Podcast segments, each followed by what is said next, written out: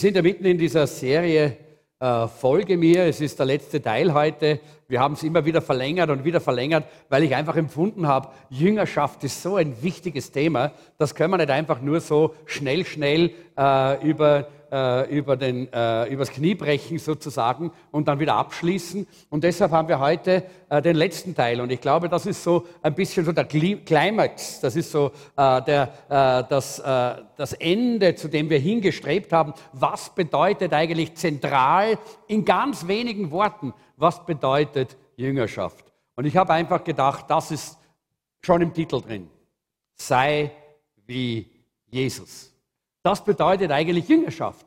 Jüngerschaft, Jesus nachzufolgen, bedeutet auch, so zu sein wie er. In Römer Kapitel 8, Vers 29 schreibt der Apostel Paulus, wenn Gott, wen Gott auserwählt hat, der ist nach seinem Willen auch dazu bestimmt, seinem Sohn Jesus Christus ähnlicher zu werden. Wir sind bestimmt, wie Jesus Christus zu werden. Wir haben diese, äh, diesen Auftrag oder besser gesagt, diese, diese Perspektive, die Gott uns geschenkt hat.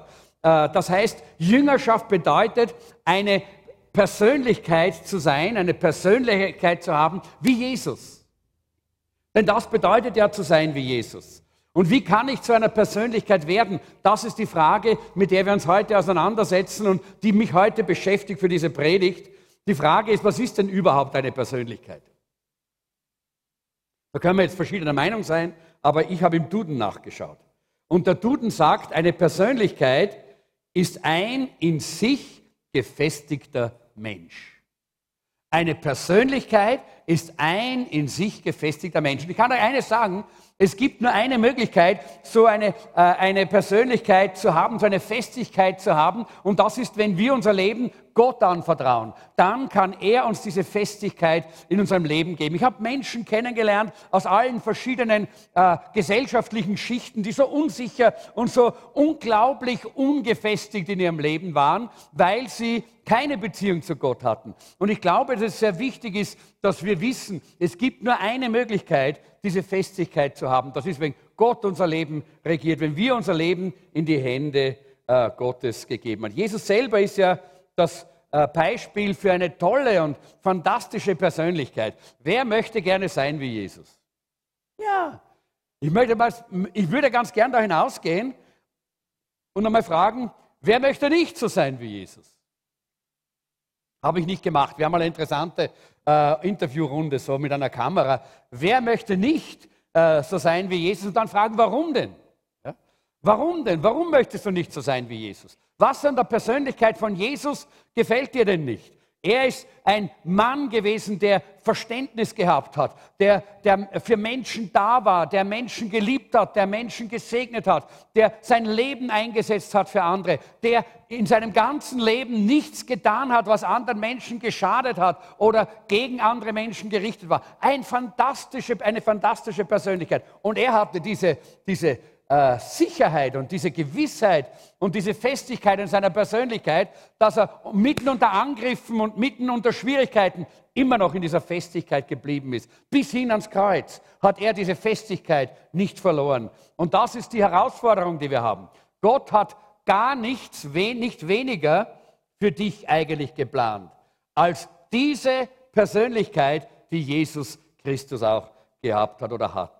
Und ich denke, das ist ganz fantastisch. Völlig un unabhängig von deiner Begabung, völlig unabhängig von deinem Intelligenzquotienten, völlig unabhängig äh, von, äh, von deinen Beziehungen oder was auch immer in deinem Leben da ist. Gott will aus dir eine Persönlichkeit machen, die wie Jesus ist. Dass es jetzt so still ist, verstehe ich überhaupt nicht. Da würde ich schon sagen, Halleluja! Ist das nicht wunderbar? Gott hat sich das zum Ziel gesetzt. Er will das. Und wisst ihr, eines ist natürlich klar, Jesus ist nicht ein kleines Baby geblieben und ein Kleinkind, sondern Jesus ist gewachsen. Es das heißt hier in der Bibel, er, er nahm zu auf allen Gebieten seines Lebens. Und die Frage ist auch, wie ist das mit uns? Damit wir wie ähnlicher wie Christus werden können, müssen wir zuerst einmal schauen, wo stehen wir denn eigentlich? Äh, wir müssen, die Frage, äh, müssen wissen, wo wir geistig mit unserem Leben eigentlich wirklich stehen. Und da heißt es in Hebräer Kapitel 5, äh, in Versen, Vers 12, ihr seid nun schon so lange Christen und solltet eigentlich andere lehren. Stattdessen braucht ihr jemand, der euch noch einmal die Grundlagen von Gottes Wort beibringt. Ihr seid wie Säuglinge, die nur Milch trinken, aber keine feste Nahrung essen können. Als Gemeinde, als Jesuszentrum sollten wir eine gewaltige, hingegebene, selbstlose Armee von Dienern sein, die anderen Menschen dienen, die für andere Menschen da sind, die andere Menschen segnen. Aber in Wirklichkeit müssen wir eigentlich, wenn wir uns umschauen, sagen wie Paulus, oftmals sind wir in der Gemeinde wie eine Kinderstube voll selbstsüchtiger Säuglinge, oder? Wir, sind, wir haben den Gedanken und sind dem verfallen, dass es sich bei der Gemeinde um uns dreht. Wir glauben, die Gemeinde ist für uns da, damit sie unsere Bedürfnisse erfüllt, damit wir dort bekommen, was wir brauchen. Leute, das war nie von Gott so geplant. Die Gemeinde ist keine Bedürfnisanstalt. Nein, das ist sie nicht. Sondern die Gemeinde ist der Ort, wo wir werden wie Jesus. Und dann werden wir wie Jesus leben. Und dann werden wir einander dienen und hinausgehen und der Welt dienen. Weil das hat Jesus getan, oder? Das ist eigentlich, was Gemeinde sein sollte. Das Problem ist, wenn wir in dieser Haltung sind, dass wir glauben, die Gemeinde, der, äh, äh, Gemeinde ist eigentlich dazu da, dass sie mir dient, dass ich habe, was ich will, dass ich kriege, was ich brauche, dann werden wir immer Säuglinge bleiben. Denn das ist nämlich die Einstellung von Kleinkindern, oder? Kleinkinder, die drehen sich immer um ihre eigenen Bedürfnisse. Die sind nie in erster Linie daran interessiert, was die anderen brauchen, sondern immer nur, was sie selber brauchen. Aber kannst du dir vorstellen, dass du immer in der ersten Klasse bleibst? Unsere Hanna kommt ja jetzt in die erste Klasse, darum war das für mich so ein Bild auch. Die kommt jetzt in die erste Klasse, äh, wird also in äh, äh, in, in ein bisschen mehr als einer Woche in die Schule eingeschult und der Levi geht in die dritte. Und glaubt ihr, der Levi möchte in der ersten bleiben? Na, wieso? Weil er schon ein bisschen ein größerer Bur ist. Nicht mehr, mehr so ein kleines Zwutschgerl. Ja? Wie er einmal war. Komm, zeig mal dieses Bild. Glaubt ihr, äh, stell dir mal vor, wenn, wenn, du, die, wenn du dein Leben lang in dieser Erstklässlerbank sitzen bleiben müsstest. Ich habe da so ein schönes Bild von einer alten Schule gefunden. Wenn du da sitzen bleiben müsstest, dein Leben lang, mit 47 Jahren wären wahrscheinlich die Bänke zu klein für dich, oder? Da würden deine Füße schon immer mal hineinpassen, das würde, würde alles klemmen und nicht mehr. Aber, aber noch viel schlimmer wäre, dass die Lehrerin ständig kommt und jedes Mal dieselben Geschichten erzählt. Immer wieder dieselben Geschichten und immer wieder dieselben Geschichten. Und es wird langweilig und das, steht dann schon, das, das hängt dann schon zum Haus aus, oder? Nach einer gewissen Zeit. Und wisst ihr, was man dann nämlich plötzlich merkt, wenn das so ist, merkt man plötzlich, dass man nur mehr äußerlich da ist. Nicht mehr da drin, weil die Geschichte kenne ich ja schon. Das war sie ja schon. Nicht? Da drin ist man immer dabei, nur mehr äußerlich. Man hebt die Hände, man singt mit, man, man kann es ja Gott sei Dank lesen, auswendig kann man es eh nicht. Äh, versteht ihr? Und all das, man macht äußerlich, man hüpft vielleicht sogar ein bisschen, weil das gehört auch dazu in einer Pfingstgemeinde oder was sonst noch. Aber da drin ist nichts mehr an Engagement. Weil man immer noch ein Kleinkind ist. Weil man immer noch wie ein Baby sich um sich selber dreht. Und wo es nur mehr wo, wo, man nur, wo man nur sich selber im Zentrum hat. Und wisst ihr, erst wenn man das ablegen kann in seiner geistlichen Reise, kann Gott einem wirklich die wesentlichen, die wichtigen, die schönen, die fantastischen Dinge offenbaren. Zum Beispiel der Zweck deines Lebens. Warum du eigentlich hier bist. Es gibt so viele Christen, die immer wieder fragen, wozu bin ich eigentlich da? Was ist eigentlich meine Aufgabe? Wo ist mein Platz? Hey, das möchte Gott ja schon so lange, äh, so lange offenbaren. Aber bitte, komm aus der ersten Klasse raus. Verlass endlich mal diese erste Klasse. Du kannst einem Erstklässler ja die Physik nicht erklären, oder? Warum? Weil die haben noch kein Verständnis für abstrakte Dinge. Und Gott kann uns oftmals die Dinge, die, die, diese, die Dinge des Heiligen Geistes und die Dinge, äh, von, die, auch die übernatürlichen Dinge nicht wirklich erklären, weil wir es nicht verstehen. Stell dir mal vor, in einer ersten Klasse in der Volksschule würde jemand mit Chemie dorthin kommen und versuchen, denen die ganzen Dinge hinzustellen. Da wird ständig brennen und krachen und duschen und alles Mögliche, weil sie nicht damit umge umgehen können. Und manchmal ist es auch in der Gemeinde so, weil wir nicht gewachsen sind. Die meisten von uns haben ja von Milch gelebt und Milch ist das Wort Gottes. Das sagt uns ja auch die Bibel. Aber das geschriebene Wort bleibt Milch, solange es nicht die Offenbarung Gottes für unser persönliches Leben wird. Aber dazu brauchen wir Zeit im Wort. Wisst ihr, ich habe etwas Schreckliches gelesen und ich glaube, da gehören wir alle dazu, denn das ist eine Untersuchung, die weltweit gemacht worden ist unter Christen. Nur 18 Prozent aller Christen lesen wöchentlich die Bibel. Nur 18 Prozent. Wenn du wöchentlich die Bibel liest, dann gehörst du zu diesen wunderbaren 18 Prozent. Ja? 23 Prozent haben angegeben, dass sie überhaupt niemals das Wort Gottes lesen. Ja, nicht nur schade, eine Katastrophe. Eine echte Katastrophe. Weil wie sollen die wachsen? Wie soll Gott zu ihnen reden und soll sie zu dem werden, sollen sie zu dem werden, was sie geplant sind, dass sie sein sollen, nämlich die Persönlichkeit Jesu in ihrem Leben zu haben. In Hebräer 6, Vers 2 haben wir ja gelesen, dass das das Fundament ist. Ah, das haben wir jetzt nicht gelesen, aber es steht dort, wenn du, wenn du äh, Hebräer 5 haben wir gelesen, Hebräer 6 steht das auch. Dort steht, dass die, das Wort ist das Fundament ja, für unser Leben. Und das ist gut so. Ja? Wir brauchen die Bibel, das geschriebene Wort, als Fundament. Aber Wissen mit einem Haus. Wer lebt denn überhaupt in einem Haus oder lebt in einem Zelt? Nein, ein Haus, oder? Jeder lebt in einem Haus. Auch wenn du eine Wohnung hast, lebst du in einem Haus. Und dein Haus ist auf ein Fundament gebaut. Hast du, hast du das gewusst? Da ist irgendwann einmal, die Grube ausgehoben worden, ein Fundament gemacht worden und darauf ist das Haus gebaut worden. Wohnst du im Fundament? Nein. Du wohnst im Haus, das auf das Fundament gebaut ist. Und Leute, genau das möchte Gott auch in unserem Leben tun. Er möchte nicht, dass wir die, die Bibel gerade nur so kennen, dass wir wissen, okay, äh, ja, genau, die Geschichte da mit, mit David und mit Goliath, die kenne ich eh. Ja? Ja?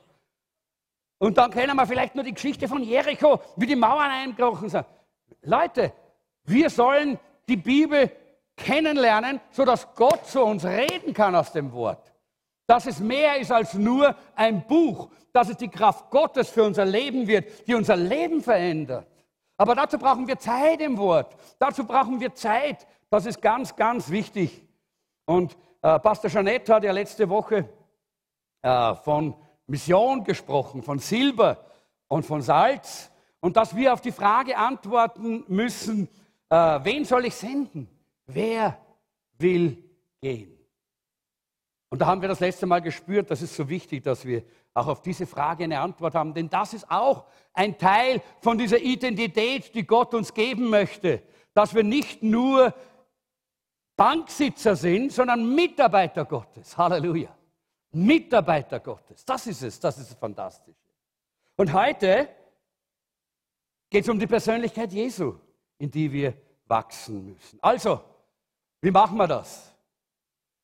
Wenn du morgen früh dich in den Spiegel schaust und dein verknittertes Gesicht siehst, nachdem du aufgestanden bist, dann lächle die Figur an, die du da siehst, ja, und sag herzlichen Glückwunsch.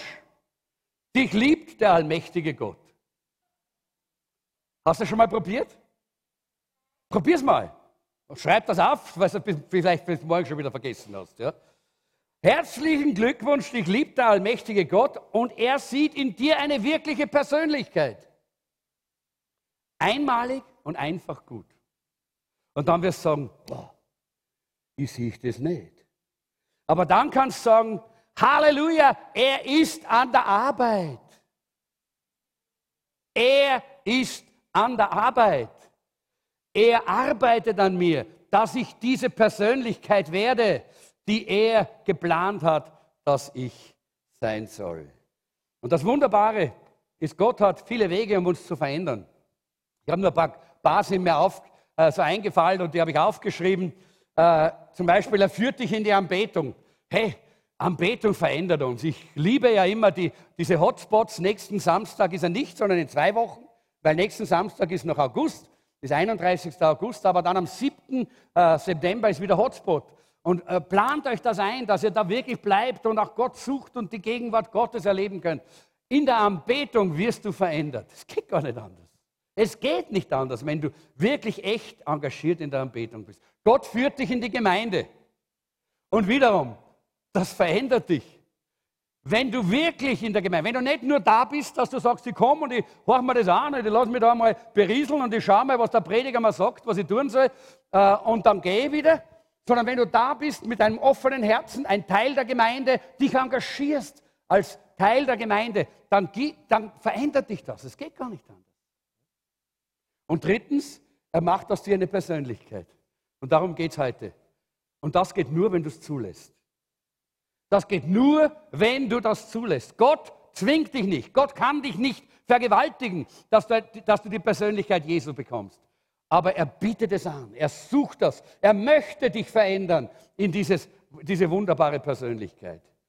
Das kostet was. Ist nicht immer angenehm. Aber wenn wir, und wenn wir Jesus Christus als Vorbild sehen, dann sehen wir ja auch in seinem Leben viele Schwierigkeiten, viele Probleme, viele Dinge, die da sind in seinem Leben, durch die er durchgegangen ist, die sein Leben geprägt haben.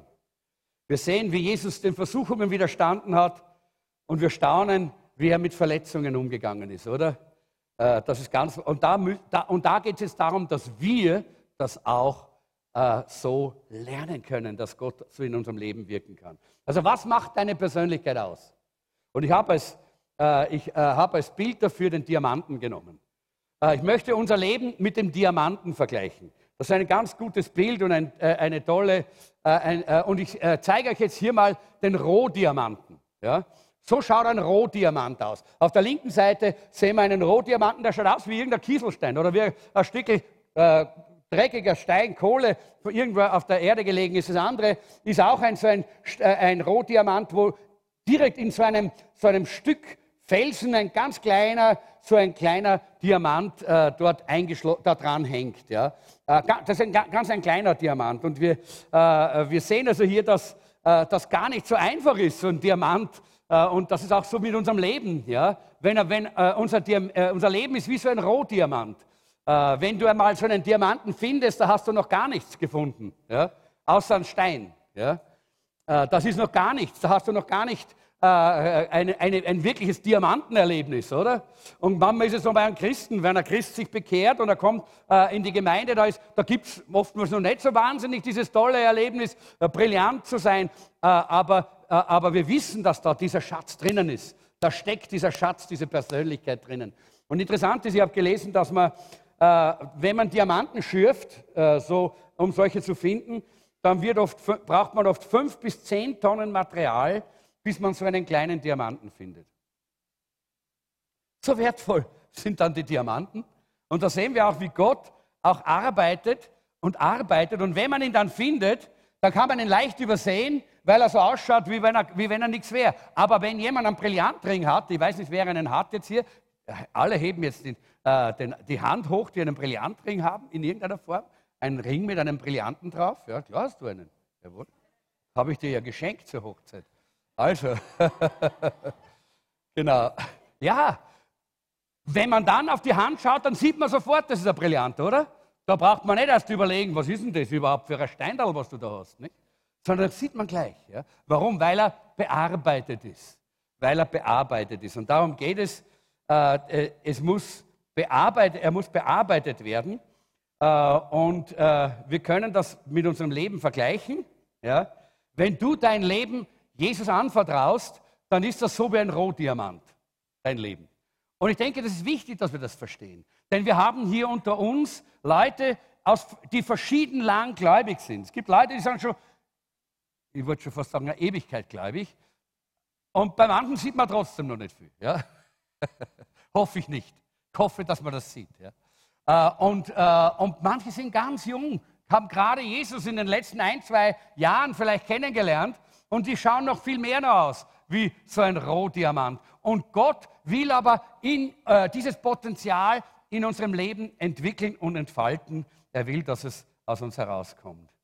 Äh, der Diamant kann eigentlich seine ganze Schönheit erst durch den Schliff wirklich entfalten.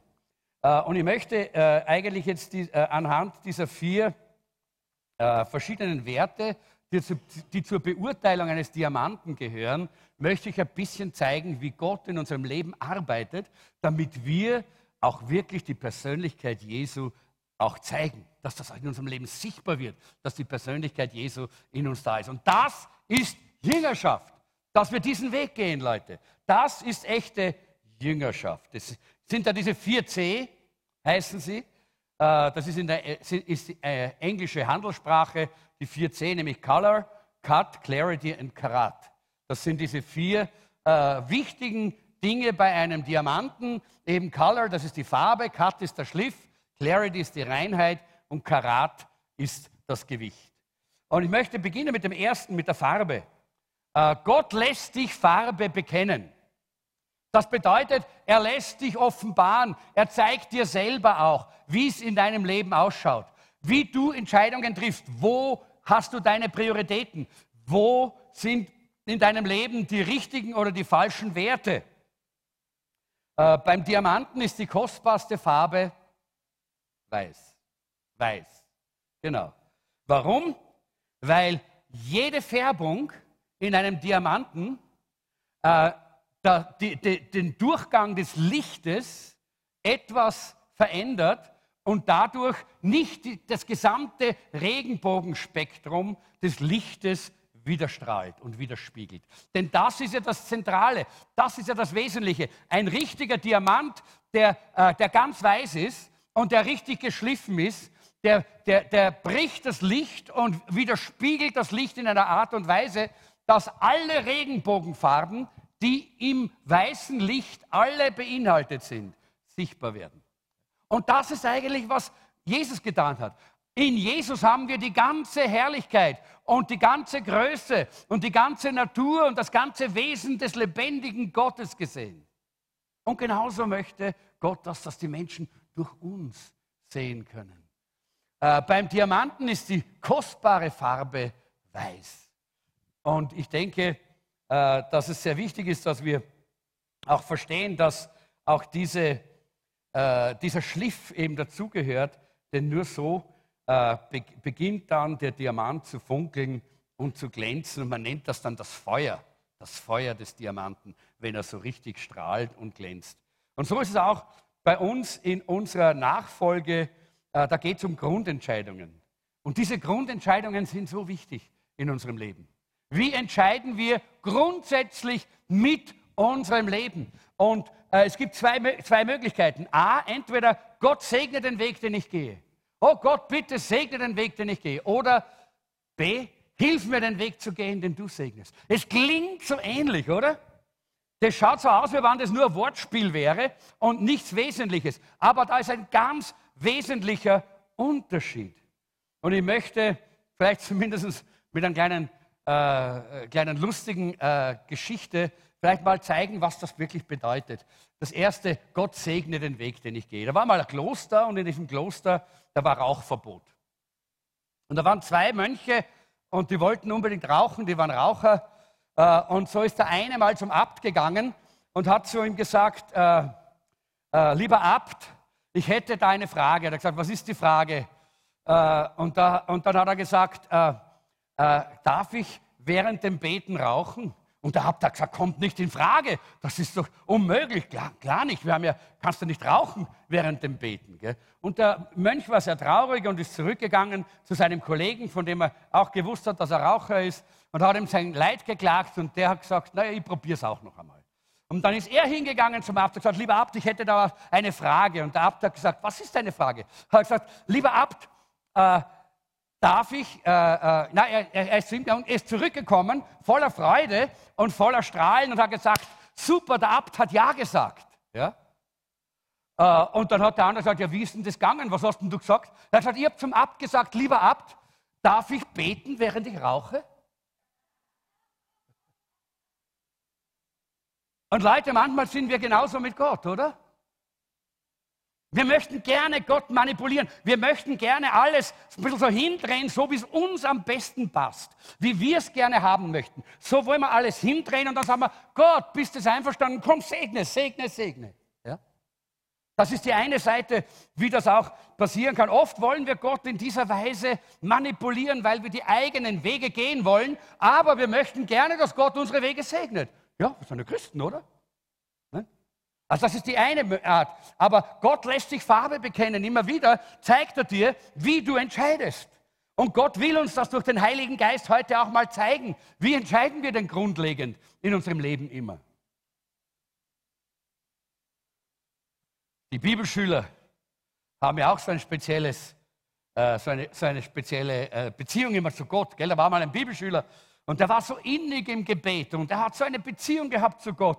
Und er hat gesagt, Herr, du bist so wunderbar und du bist so unendlich groß. Wie viel sind eine Million Jahre für dich? Und Gott hat gesagt, eine Sekunde. Und dann hat der Bibelschüler gesagt, und wie viel sind eine Million Euro für dich? Und Gott hat gesagt, ein Cent. Und der Bibelschüler hat gesagt, Herr, gib mir einen Cent. Und Gott hat gesagt, warte nur eine Sekunde.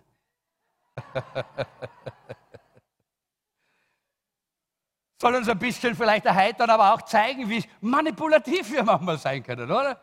Wie wir doch einfach Gott versuchen, immer wieder in, äh, in unsere Bahnen zu bringen, anstatt dass wir sagen, Herr, hilf mir, den Weg zu gehen, den du segnest, den Weg, den du vorbereitet hast.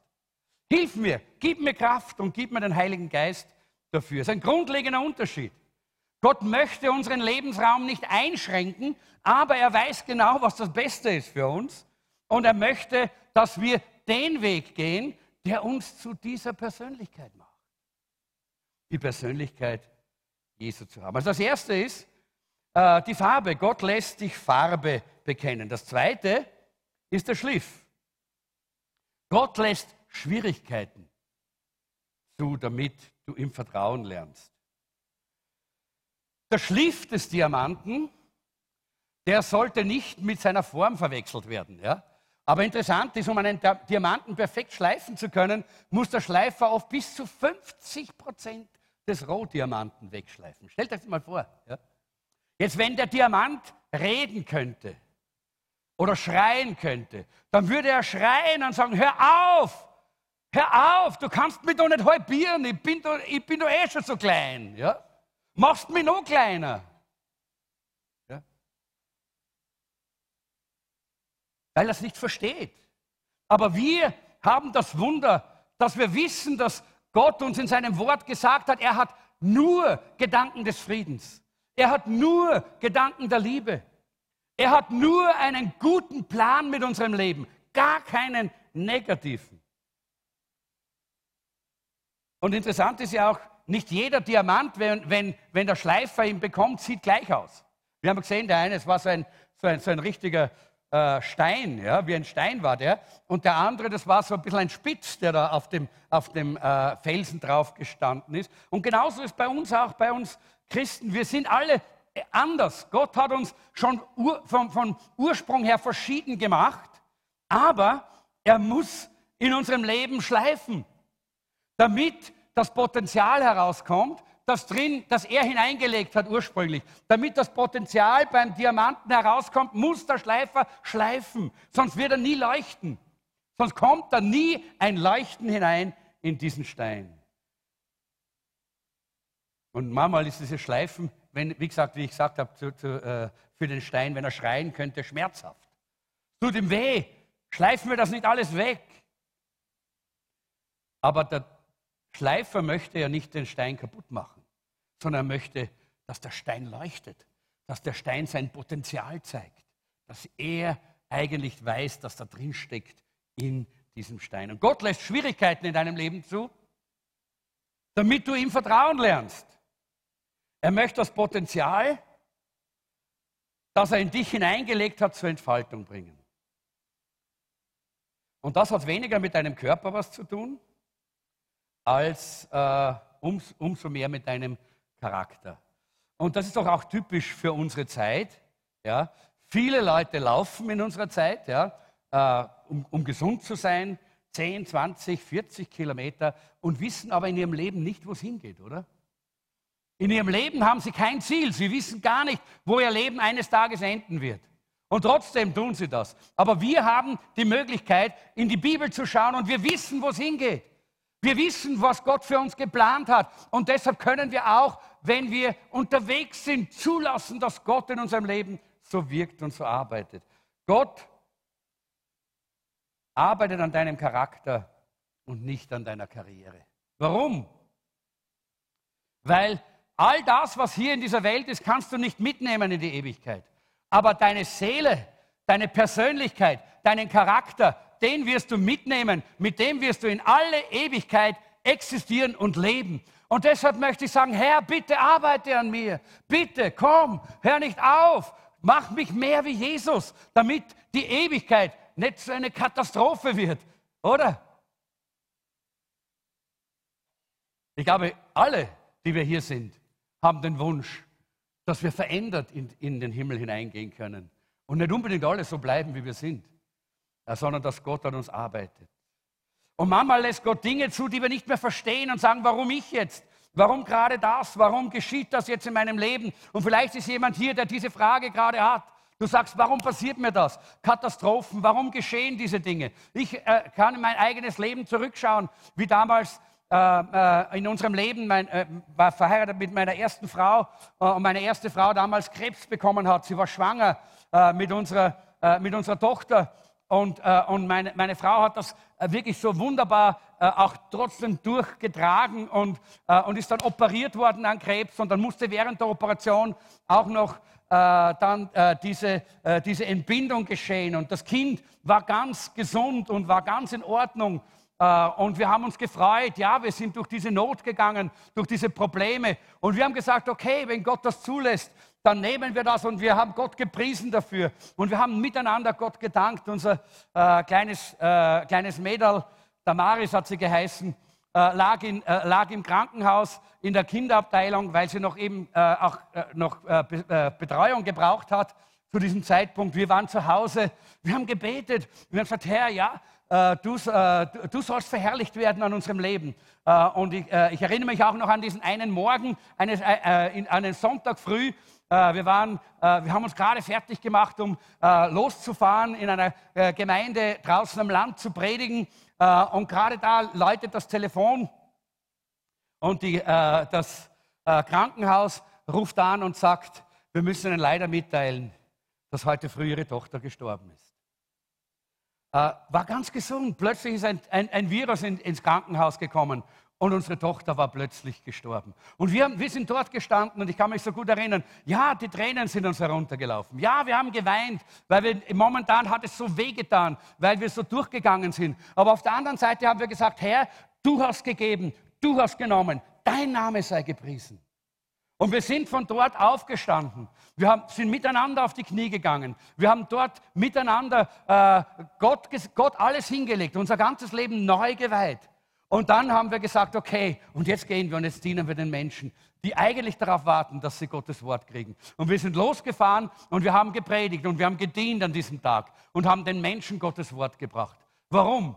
Weil Gott in seiner Güte und in seiner Gnade keine Fehler macht. Halleluja. Ist das eine schwierige Situation, wenn sowas kommt? Ja. Aber es hat nur dazu gedient, dass mein Charakter, dass meine Persönlichkeit geprägt worden ist von der Gegenwart Gottes. Denn eines kann ich euch sagen, wir sind dort hinausgefahren mit dem Auto aus, aus, aus Salzburg und unser Auto war erfüllt mit der Herrlichkeit Gottes. Und unser Auto war erfüllt mit Gottes Kraft. Und wie wir dort hingekommen sind, um zu predigen, ist die Kraft Gottes gekommen und hat den Menschen berührt. Warum? Weil Gott, er, er, er will ja nichts Böses.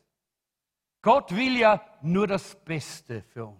Ja, er lässt manchmal Dinge zu, er lässt manchmal vielleicht sogar Katastrophen oder Dinge in unser Leben kommen, die wir nicht verstehen. Er lässt es zu. Warum? Weil er böse ist? Nein, weil er möchte, dass wir ihm vertrauen, weil wir haben erlebt, und das war das Wunderbare, wir haben erlebt, dass wir einen Gott haben, der größer ist als unsere Umstände, der mit uns ist, der uns trägt, der uns führt, der uns Kraft gibt und der uns schleift und bearbeitet, sodass die Persönlichkeit und die Herrlichkeit und die Schönheit Jesu Christi durch uns strahlen kann hinaus zu den Menschen. Gott selber hat uns versprochen, dass er uns auf die Herrlichkeit vorbereitet. 2. Korinther 4, Vers 17 heißt es, was wir jetzt leiden müssen, dauert nicht lange und ist leicht zu ertragen, wenn wir bedenken, welch unendliche, unvorstellbare Herrlichkeit auf uns wartet. Halleluja. Halleluja.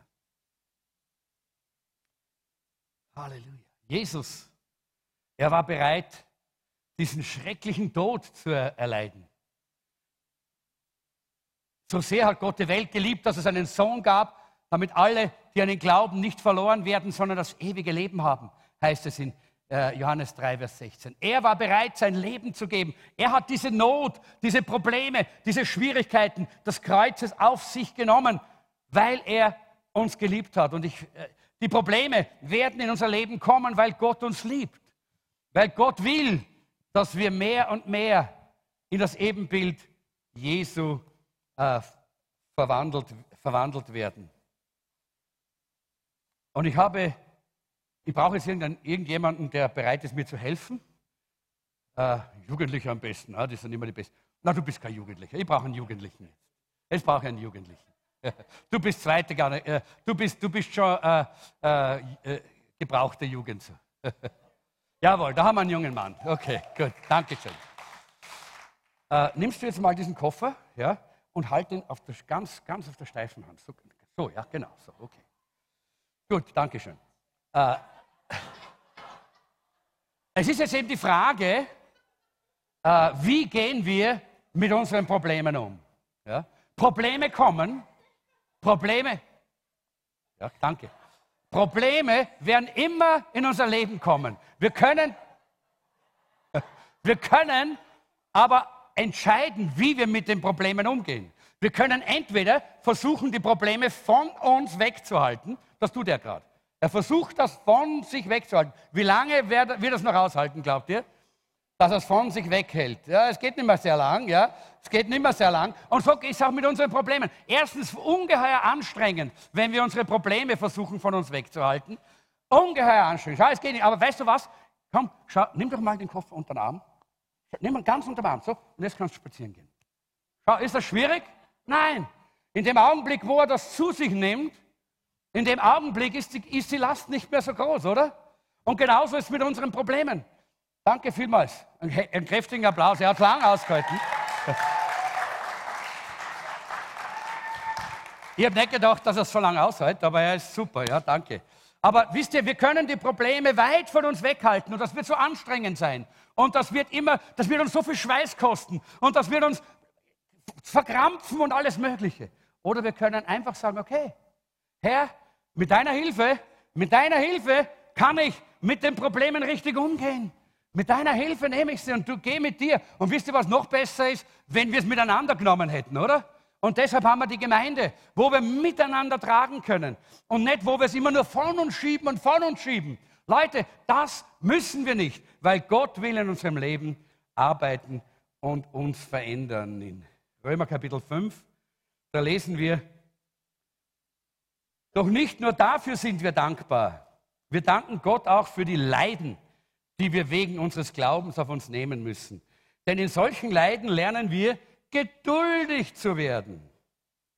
Geduld aber vertieft und festigt unseren Glauben und das wiederum gibt uns Hoffnung. Und dann Römer 8, 28, einer meiner Lieblingsverse in der Bibel. Denn wir wissen, dass denen, die Gott lieben, alle Dinge zum Besten dienen, denen, die nach dem Vorsatz berufen sind. Das können wir, äh, das können wir immer vor unseren Augen haben, wenn die Probleme, wenn die Schwierigkeiten, wenn die Nöte in unser Leben kommen und nicht immer nur rebellieren oder, oder jammern oder klagen oder schauen, dass wir das weit von uns wegschieben. Nein, dann sage ich, danke Herr, okay, ich habe das Gute genommen, dann nehme ich das auch, so wie der Hiob, nicht? Haben wir das Gute empfangen, nehmen wir das auch, was problematisch ist, aber wir wollen unser Leiden nicht,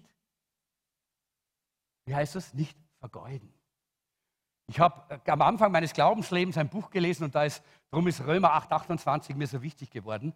Und der, das Buch hat geheißen, vergeude nicht dein Leiden.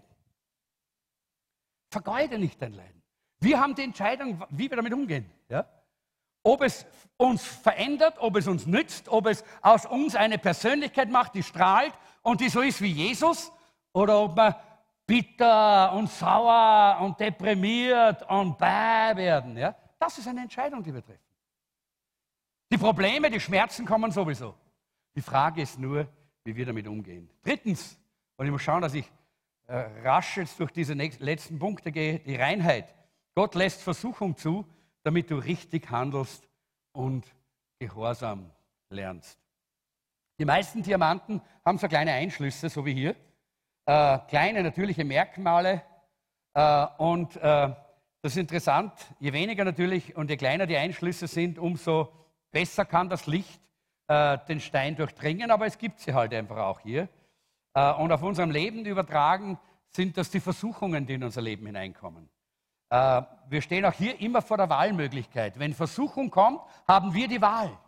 Wie entscheidest du, wenn die Versuchung kommt? Wie entscheide ich, wenn die Versuchung in mein Leben hineinkommt? Die Frage ist, was ist denn die Versuchung? Die Versuchung, das sind Situationen, die der Teufel nützt, und ich sage es noch einmal, Versuchung sind Situationen, die der Teufel nutzt, um uns geistlich zu schaden und von Gott wegzubringen. Das müssen wir wissen. Ja? Gott versucht niemanden zur Sünde. Denn Gott kann nicht zur Sünde versuchen, sagt die Bibel. Ganz klar und deutlich.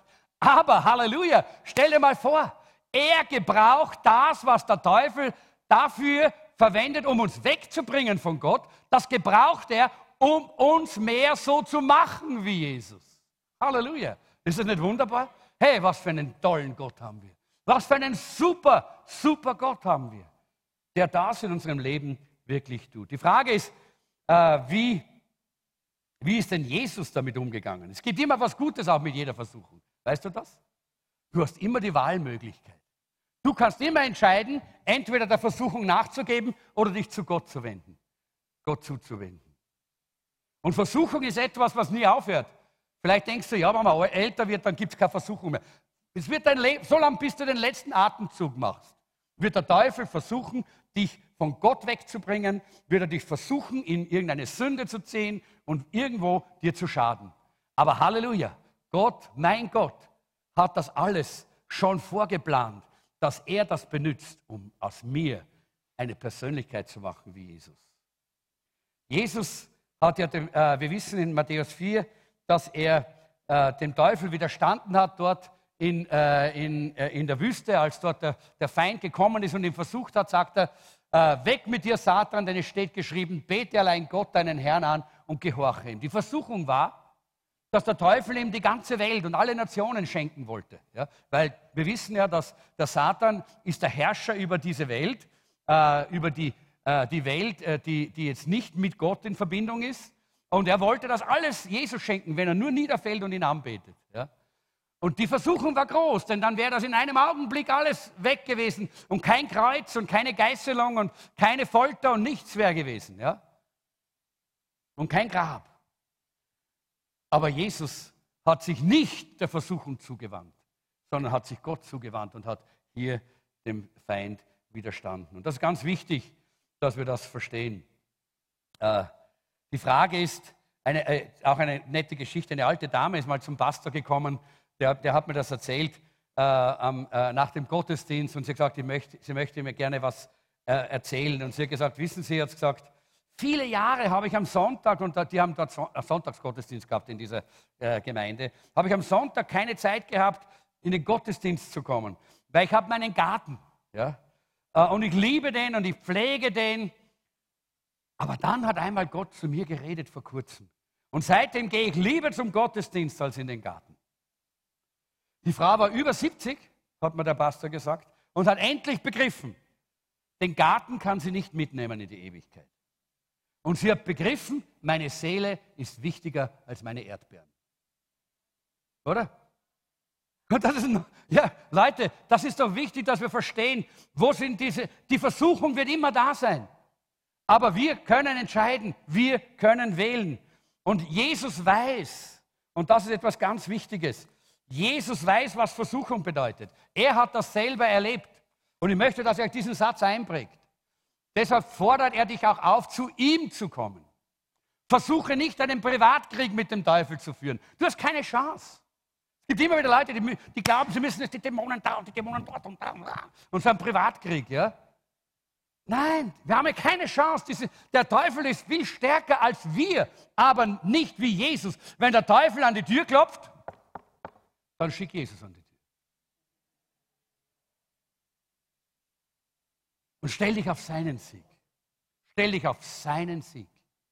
Und das ist das Wunder, das wir erleben dürfen, auch bei uns in unserem Leben. Also widerstehe in der Kraft Jesu, wenn Versuchungen da sind. Rede mit Menschen, die Gott kennen und bitte sie um Hilfe und um Gebet.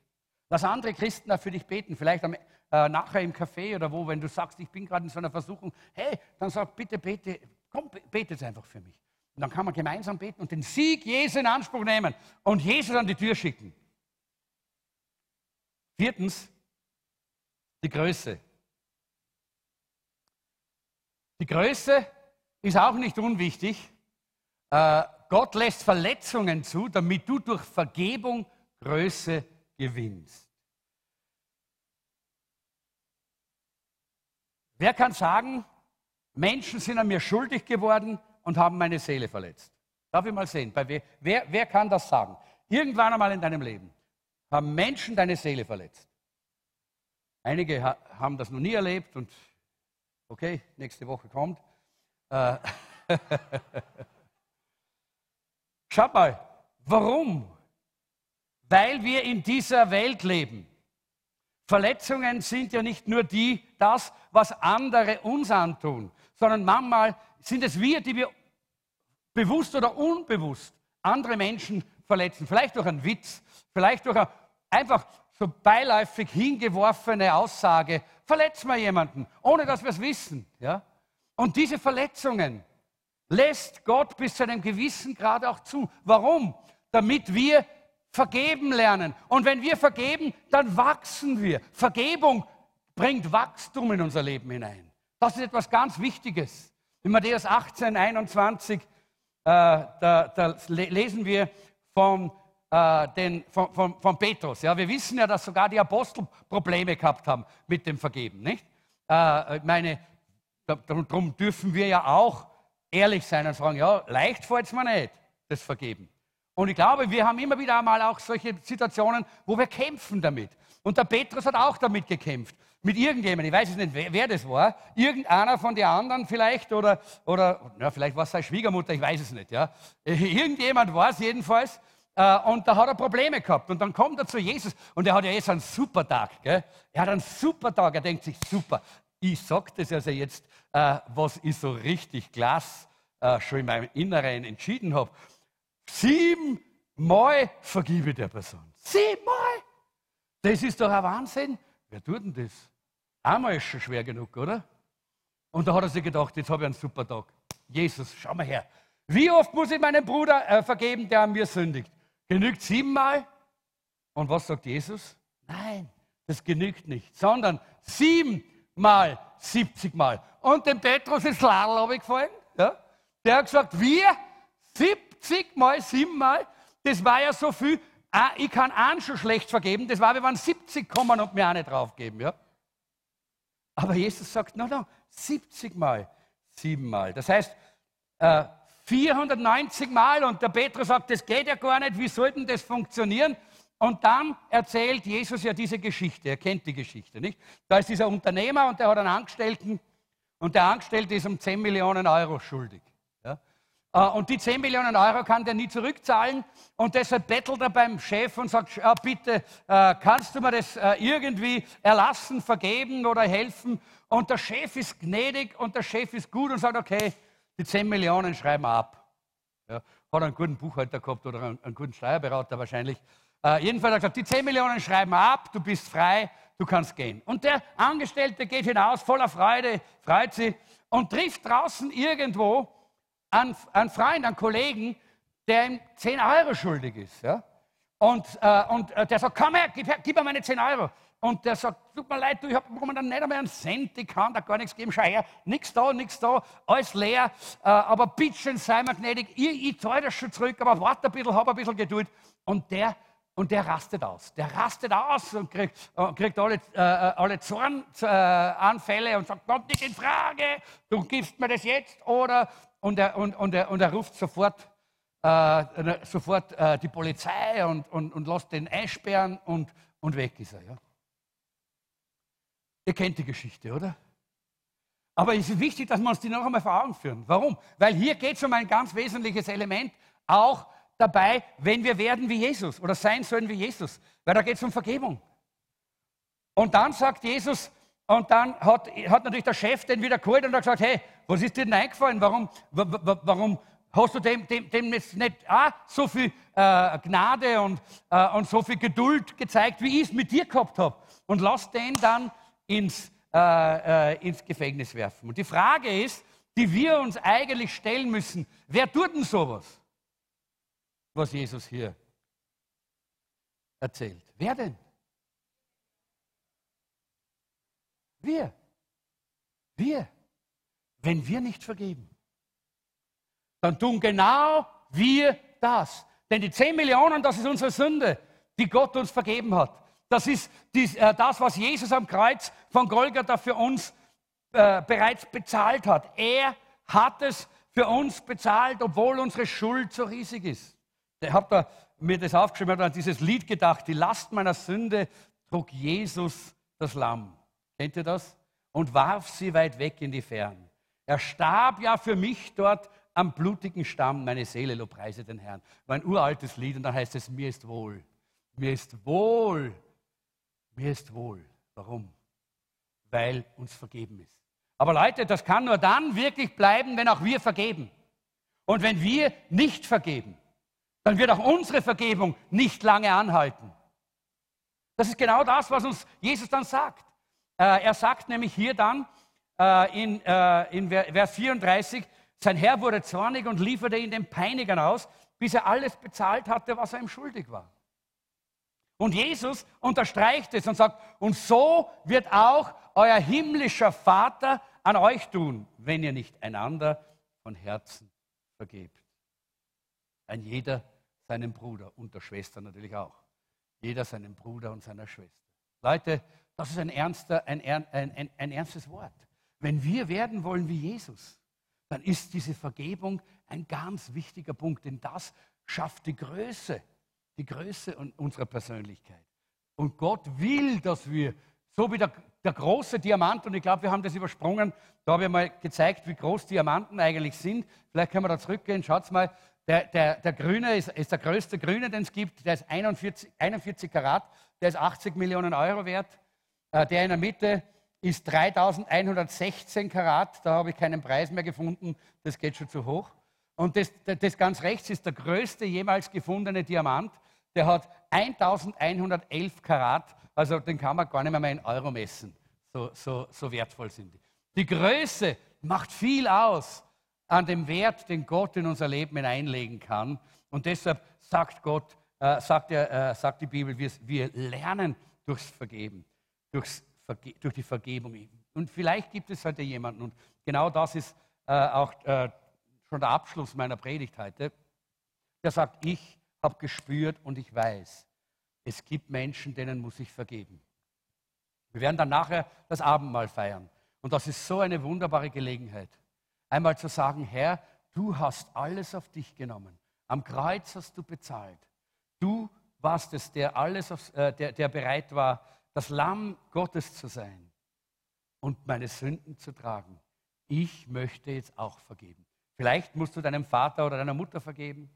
Vielleicht musst du deinem Pastor vergeben, kann auch sein. Vielleicht deiner früheren Gemeinde, in der du früher einmal warst. Vielleicht einem Freund oder einem früheren Freund oder einem deiner besten Freunden oder Freundinnen.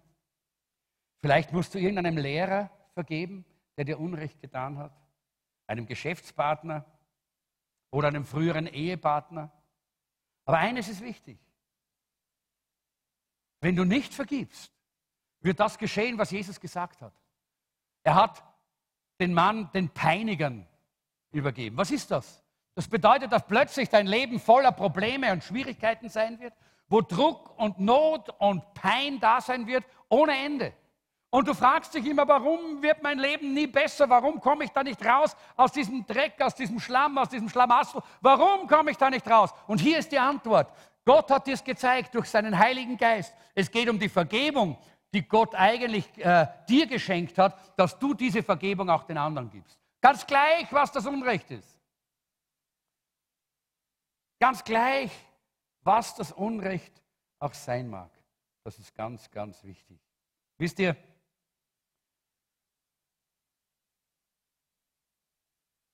vergeben heißt nicht erfahrenes Unrecht gutheißen, sondern vergeben heißt das Recht auf erfahrenes Unrecht aufzugeben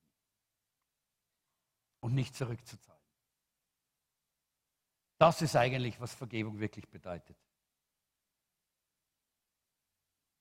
Und Jesus ist unser großes Vorbild, oder?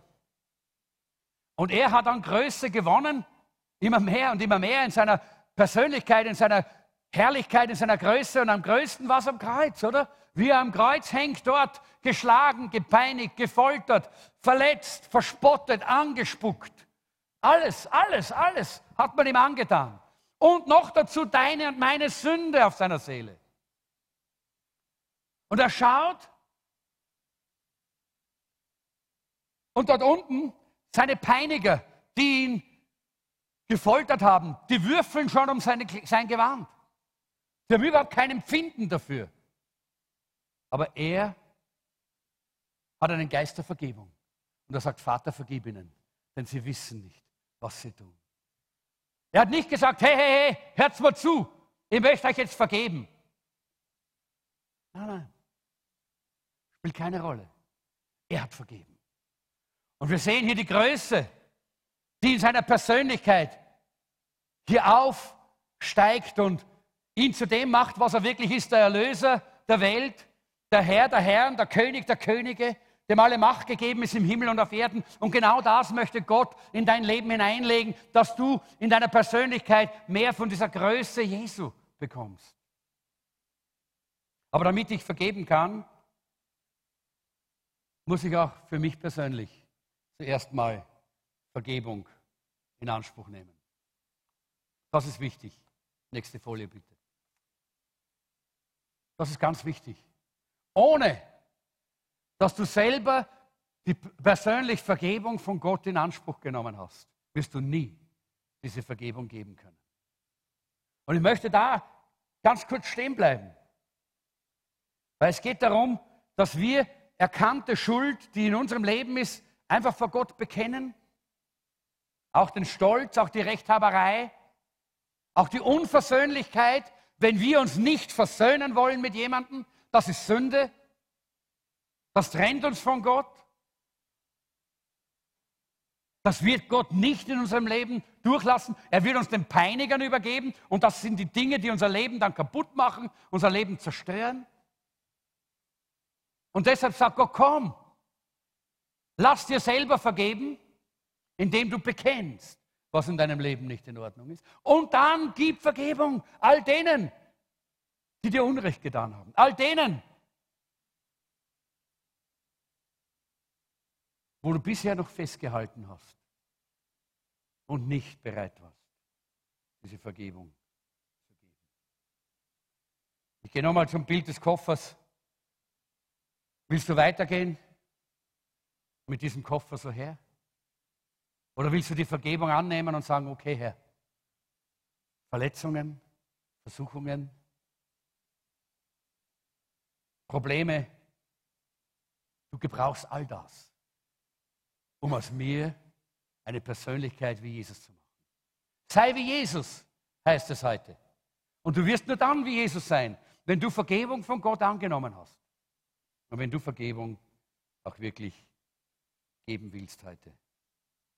Ich möchte, dass wir ganz kurz still werden und dass wir unsere Augen schließen.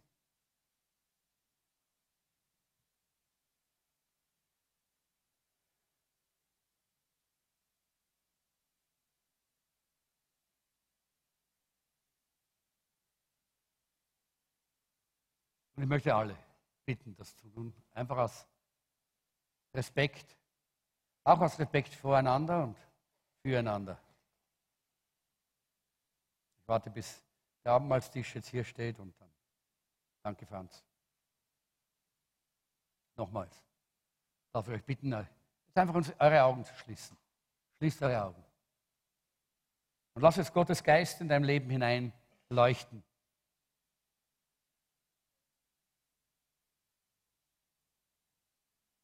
Und stell dir diese Frage, gibt es da etwas, wo du Vergebung brauchst?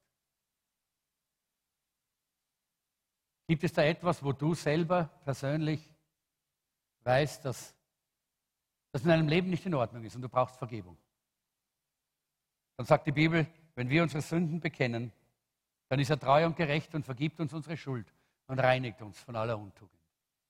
Und ich möchte das einfach so machen, dass wir jetzt die Augen wirklich geschlossen haben. Ich bitte auch die da hinten, seid jetzt wirklich so respektvoll. Auch wenn, es euch, wenn ihr da nicht mitmachen wollt, schließt die Augen. Seid so respektvoll und schließt die Augen und schaut nicht herum. Und wenn du sagst, ich brauche jetzt Vergebung, in welchem, auf welchem Gebiet auch immer, ich brauche Vergebung vielleicht, weil ich Unvergebenheit festgehalten habe, weil ich Feindschaft festgehalten habe, weil ich mich nicht versöhnen wollte. Oder vielleicht eine Sünde, die dich jetzt gerade immer wieder äh, abhält, wirklich ganz und völlig mit Gott zu gehen. Dann heb mal kurz deine Hand. Ich möchte einfach für alle beten, die jetzt die Hand heben. Und wir wollen gemeinsam einfach so unsere Sünde bekennen. Hey, komm, heb deine Hand auf, wenn du spürst, dass der Geist Gottes jetzt auf der. Lass sie oben die Hand, lass sie oben. Wir alle haben die Augen geschlossen. Niemand schaut herum. Du wirst jetzt nicht aufgedeckt. Und ich werde dich auch nicht aufdecken. Sondern wir wollen einfach jetzt hier auch, ja, genau, lass die Augen geschlossen, bitte. Ja? Komm, heb die Hand und lass sie oben. Danke, Herr. Herr Jesus, danke, dass wir jetzt mit all diesen Sünden, Verfehlungen, Unvergebenheiten, äh, mit all dem, was wir jetzt hier festgehalten haben, was dir nicht gefällt, dass wir jetzt damit zum Kreuz kommen dürfen. Herr, das Kreuz von Golgatha ist genug. Wir legen es ab am Kreuz, denn wir wissen, dass du am Kreuz dafür geblutet hast. Halleluja. Danke, Herr. Danke, Herr, dass du unsere Last getragen hast, dass du die Sünde weit weg in die Ferne geworfen hast und dass du dort am blutigen Stamm für uns gestorben bist. Und deshalb wird jetzt in diesem Augenblick, wo, äh, während wir unsere Hand emporstrecken zu, dir, zu deiner Gnade, wird unsere Seele befreit. Halleluja. Unsere Seele befreit. Mir ist wohl, mir ist wohl in dem Herrn. Mir ist wohl, mir ist wohl in dem Herrn. Das ist, was Gott jetzt tun möchte. Wenn du jetzt das loslässt und wirklich dem Herrn vertraust, dass er durch sein Blut dich gereinigt hat. Danke für die Reinigung durch dein Blut, gerade jetzt. Halleluja. Amen. Ich dürfte die Hand wieder runternehmen. Ich denke, das ist so wichtig, dass wir diesen Schritt machen, dass wir so diese Vergebung annehmen und dann auch die Vergebung geben. Das ist ganz wichtig. Und denk daran, er hat ja alles schon getan. Die Frage ist eben jetzt auch, wie wirst du den Charakter Jesu, ich möchte zusammenfassen noch einmal, wie wirst du den Charakter Jesu in deinem Leben zeigen können? Kannst du das nächste Bild auflegen? Erstens die Farbe. Gott lässt sich Farbe bekennen. Denk daran, immer wenn das so der Geist Gottes anfängt hereinzusprechen äh, zu sprechen in dein Leben und sagt, hey, wieso entscheidest du wieder so? Willst du mich wieder manipulieren? Warum nimmst du nicht einfach meinen Willen an? Dann hör auf Gott. Bekenn Farbe und sag, Herr, vergib mir. Jetzt wollte ich schon wieder, dass du meinen Weg segnest, statt dass ich deinen Weg gehe. Der Schliff, Gott lässt Schwierigkeiten zu, damit du ihm vertrauen kannst. Nicht die, nicht die Schwierigkeiten weit weghalten, sondern komm, sag, okay, Herr, Schwierigkeiten sind da, wir gehen durch dieses Leben. Danke, Herr, dass du mir die Kraft gibst, dass ich sie tragen kann. Und dann die Reinheit, Gott lässt Versuchungen zu. Und da ist es oftmals notwendig, dass wir auch mal Hilfe haben. Und da solltest du auch mit jemandem mal beten können. Da ist es wichtig, dass wir Gemeinschaft haben. Drum eine Live-Gruppe. Geh nach hinten und, und, und such da wirklich eine Live-Gruppe, in der du auch dann diese Offenheit und diese, äh, die, diese Betreuung finden kannst, die du brauchst, auch in diesen Situationen. Denn wir wollen, warum brauchen wir das? Denn wir wollen sein wie Jesus. Warum? Weil du Gottes Diamant bist. Du bist Gottes Diamant und Gott möchte, dass du leuchtest. Gott möchte, dass du strahlst. Gott möchte, dass du bist wie Jesus. Und deshalb brauchst du eine Live-Gruppe. Und deshalb brauchen wir einander. Und deshalb will Gott an uns arbeiten, auch durch Versuchungen, die er zulässt und Verletzungen, damit wir vergeben lernen. Durch die Vergebung wachsen wir in der Größe unserer Persönlichkeit. Und wenn du heute entschieden äh, gemerkt hast, dass Gott dir gezeigt hat, du musst jemandem vergeben, dann möchte ich dich einladen, dass du das heute, gerade wenn wir jetzt dann zum Abendmahl gehen, dass du das tust. Wenn das jemand ist, der hier im Raum ist, dann wird es eine Gelegenheit geben. Wir stehen jetzt dann gleich alle auf. Darf ich bitten, dass ihr aufsteht? Äh, und ich möchte das Lobpreisteam bitten, nach vorne zu kommen. Und ich möchte eigentlich, dass wir zuerst mal dieses, können wir das Lied nochmal singen? Mutig komme ich vor den Thron. Äh, das passt so gut heute. Dieses Lied, das ganze Lied wollen wir das singen. Das ist so herrlich, wenn wir das nochmal so, so uns vor Augen führen, was Gott für uns getan hat. Und dass wir mutig kommen dürfen heute. Und ich möchte aber auch sagen, sei mutig und geh auf jemanden zu, von dem du weißt, dass du ihm vergeben sollst, dass du ihr vergeben sollst. Wo du weißt, da brauchst du einfach Vergebung. Da brauchst du nicht viele Worte oft. Da muss man nicht anfangen, Detektiv spielen und die Sachen noch einmal aufrollen. Da braucht man nur Vergebung aussprechen. Sagen, du, ich vergebe dir. Oder du bitte ich, ich bitte dich um Vergebung. Beides ist super und beides kann jetzt passieren, während wir dann zum, äh, zum Tisch des Herrn gehen. Deshalb binde dich an Jesus und dann wirst du zu einer gefestigten Person. Und mach diese Schritte. Sei bereit. Lass Gott an dir wirken. Und wisst ihr, was mich so begeistert? Wir sind alle Diamanten. Und der Tag wird kommen, wo es hier herinnen so strahlt. Halleluja. Wo hier das Licht Gottes so leuchtet, dass, es, dass die Menschen draußen sagen, was ist denn da drin los? Was ist denn da drin los? Und hereinstürzen. Die Herrlichkeit Gottes hier unter uns erleben werden. Denn das ist das Ziel der Jüngerschaft. Und das war auch das Ziel dieser Lehrserie, die wir, dieser Predigtserie, die wir in diesem Sommer jetzt hier gemeinsam durchgegangen sind. Deshalb denk daran, was Jesus für dich getan hat. Die gewaltige Gnade Gottes. Und geh auf den anderen zu. Wir werden jetzt, äh, wie gesagt, dieses Lied singen. Und während wir dieses Lied singen, möchte ich einladen, dass du jetzt einfach auf die Person zugehst, wo du spürst, dass du sollst. Muss nicht sein, aber vielleicht gibt es jemanden. Und wenn es jemand ist, der nicht da ist, dann möchte ich, dass du sagst, Herr Jesus, wenn ich hier nach vorne gehe, um dieses Abendmahl zu nehmen,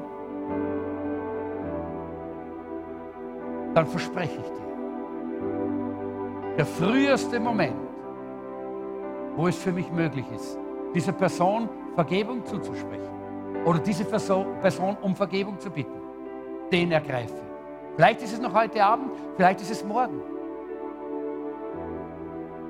Und dann weiß ich, dass Gott wieder ein bisschen mehr geschliffen hat an uns. Und dass die Herrlichkeit Gottes mehr leuchtet hier im Saal, durch uns, durch dich, durch dich, durch dich, durch dich, durch jeden Einzelnen hier.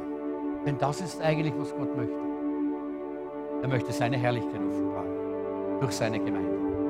Herr Jesus, wir danken dir, dass wir jetzt auch, während wir uns vorbereiten, um zum Abendmahl zu gehen, zum Tisch des Herrn, dass wir hier auch diese Reinigung in Anspruch nehmen dürfen und diese Vergebung einander geben dürfen und es praktisch auch leben dürfen. Gib uns den Mut und leite uns durch deinen Heiligen Geist.